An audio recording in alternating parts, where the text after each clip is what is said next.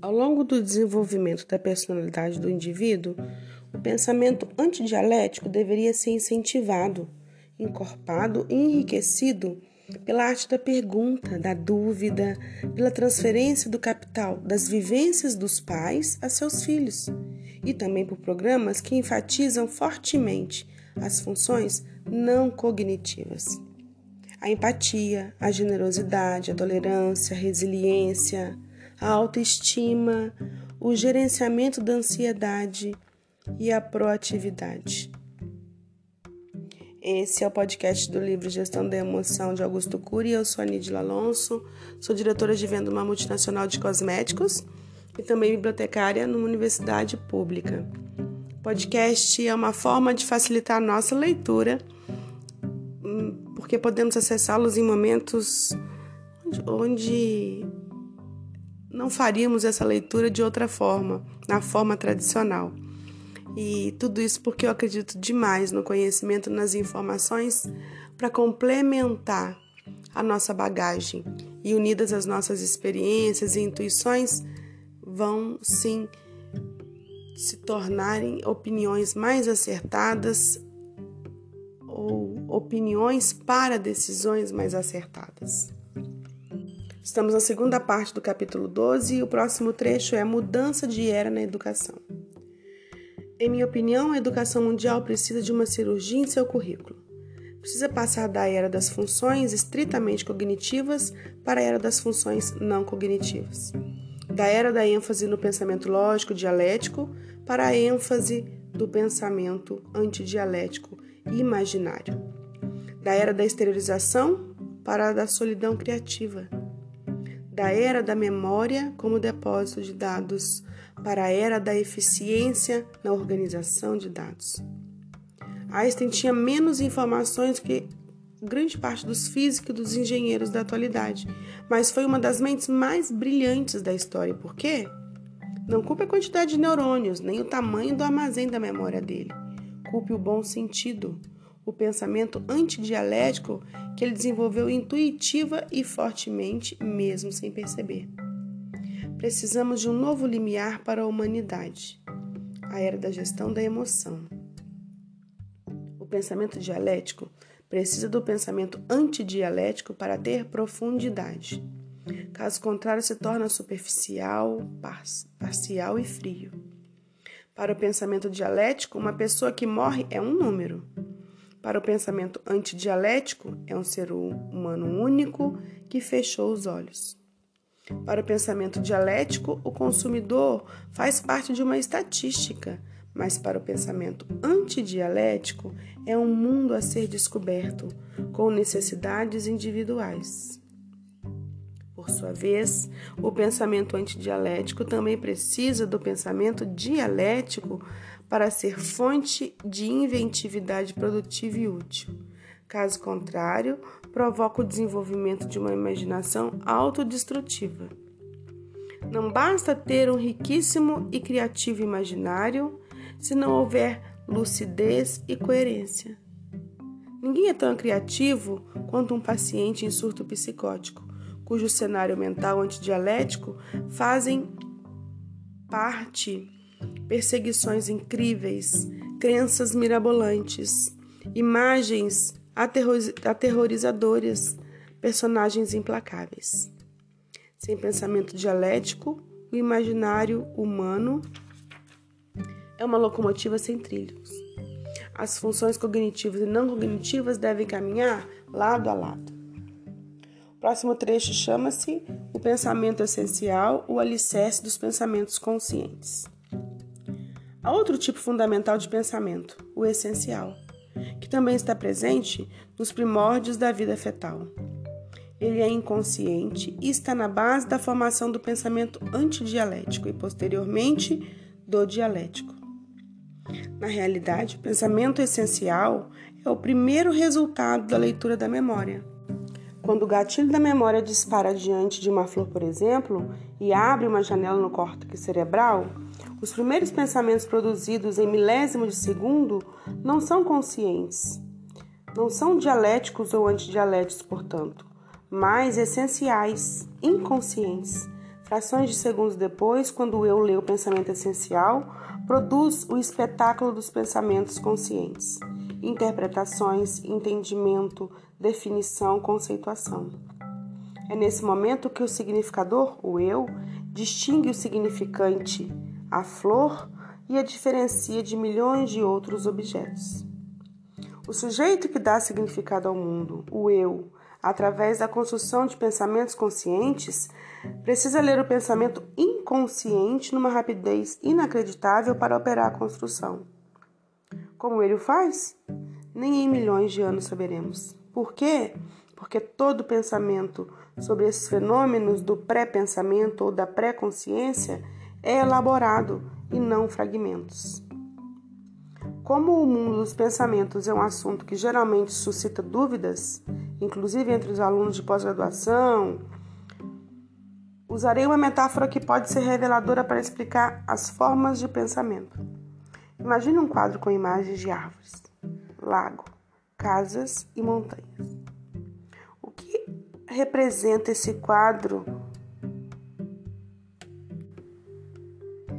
nesse quadro o pensamento essencial, o dialético e o antidialético?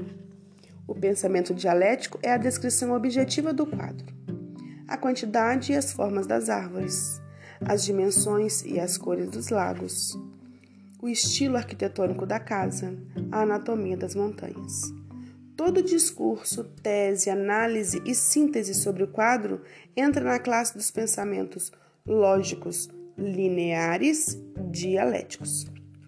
O pensamento antidialético é representado pelo corpo das imagens que contemplamos sem a necessidade de descrição, portanto, é muito mais amplo e mais difícil de ser controlado do que o dialético.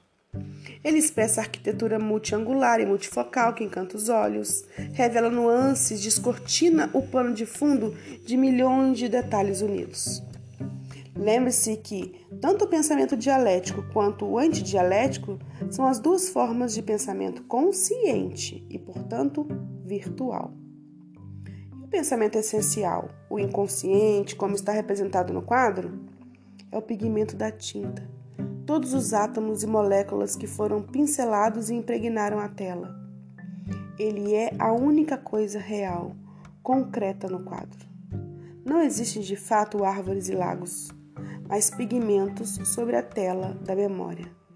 Assim, a conclusão é que a consciência depende do inconsciente, seria o pigmento. E os pensamentos dialéticos e antidialéticos dependem da pista de decolagem, do pensamento essencial para existir e levantar voo no psiquismo. O próximo trecho chama-se Todos os ditadores são lineares.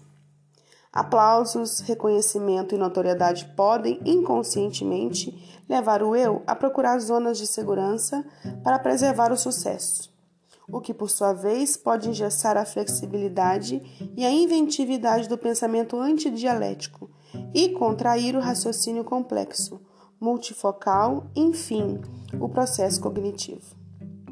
O sucesso e as glórias podem tornar estéril nossa mente. Se não nos policiamos, eles asfixiam o imaginário. Isso é, na realidade, uma peça central no processo de formação de pensadores e poderia ser objeto de muitos livros e teses de doutorado. Também explica por que cientistas são muito produtivos enquanto são imaturos, rebeldes, destituídos de reconhecimento acadêmico e se tornam menos produtivos, estéreis quando recebem louros e aplausos. Claro, há exceções. A zona de segurança pode sequestrar o eu em áreas restritas de leitura em destaque da memória de uso contínuo, consciente, fomentando o uso excessivo do pensamento dialético, que é previsível e que é traduzido pelo raciocínio linear. linear. Este tipo de pensamento, por ser muito mais sofisticado, transgride a mesmice. Precisa ler múltiplas áreas da memória ao mesmo tempo. Nos primeiros anos de vida, as crianças perguntam muito Perguntar é fruto de um pensamento dialético ou antidialético? Dialético, porém sustentado pelo pensamento antidialético. Quanto mais um ser humano libertar o seu imaginário, mais íntimo será da arte da indagação. E quanto mais perguntar e questionar, romper paradigmas, mais expandirá a imaginação, gerando um ciclo vital de criatividade. Quando as crianças começam a frequentar a escola tradicional, pouco a pouco diminui a frequência das perguntas, porque a escola muitas vezes as vicia no pensamento dialético, lógico, linear, afetando o processo cognitivo, ou, em outras palavras, os amplos aspectos do raciocínio complexo, como a capacidade de se colocar no lugar dos outros, a interpretação multifocal de textos, a indução, a abstração e a imaginação. É claro que eu estou generalizando e há exceções louváveis, mas na maior parte dos casos, no ensino fundamental, somente alguns alunos ainda se arriscam a fazer questionamentos. No ensino médio, a maioria constitui uma plateia muda, e nas universidades, são raros que debatem ideias. A educação dialética unifocal lógica do eu causa estragos irreparáveis na evolução da espécie humana. Todos os ditadores experimentaram limitações cognitivas importantes após ascenderem ao seu poder. Construíram um raciocínio simplista, parcial, tendencioso e egocêntrico.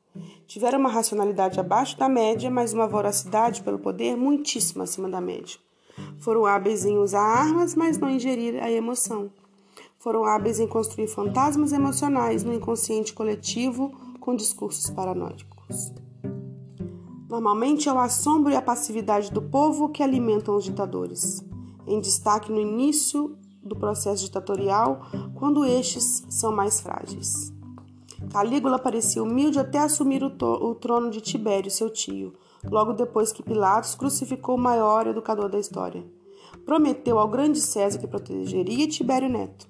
Todavia, atolado na lama do pensamento lógico dialético, uma das primeiras coisas que ele fez a se tornar imperador romano foi eliminá-lo. Stalin, em nome do comunismo, assassinou dezenas de milhões de pessoas.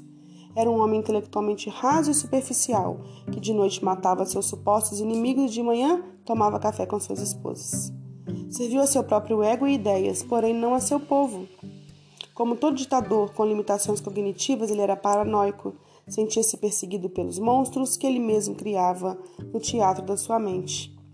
A necessidade neurótica do poder encarcerou o desenvolvimento saudável do seu pensamento antidialético.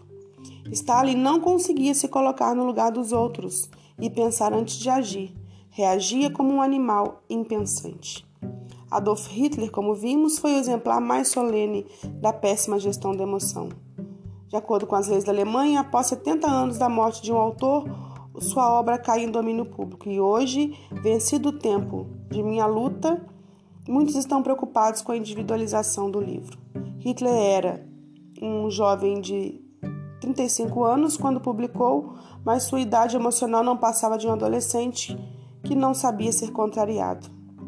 Ele era também especialista em reagir pelo fenômeno dialético da ação-reação. A sua obra não é um compêndio geopolítico e econômico, mas é um texto sectário e saturado de inverdades. Nele ele afirma, por exemplo, que os mutilados da Primeira Guerra foram abandonados pelo governo da Alemanha. No entanto, o incoerente Hitler, que foi um simples cabo nessa guerra depois de se tornar chanceler, mostrou sua garra e mandou matar milhares de veteranos de guerra que tinham limitações físicas e mentais. O austríaco sem biotipo ariano deixou o mundo perplexo com suas guerras relâmpagos. Usava o raciocínio simples, unifocal e linear para rapidamente sufocar suas presas. Defender ideias com segurança é saudável, mas se embriagar com dose generosa de autopromoção é doentio. Toda pessoa superficial tende, em alguma medida, a ter baixíssimo nível de tolerância à frustração. Infelizmente, a educação mundial optou pela visão cartesiana, lógica, linear, destituída de altruísmo e afetividade que considera as pessoas meras estatísticas e não pérolas vivas no palco da existência. Sem o pensamento antidialético não há gestão da emoção. Sem gestão da emoção, a nossa espécie ainda chorará lágrimas incontidas.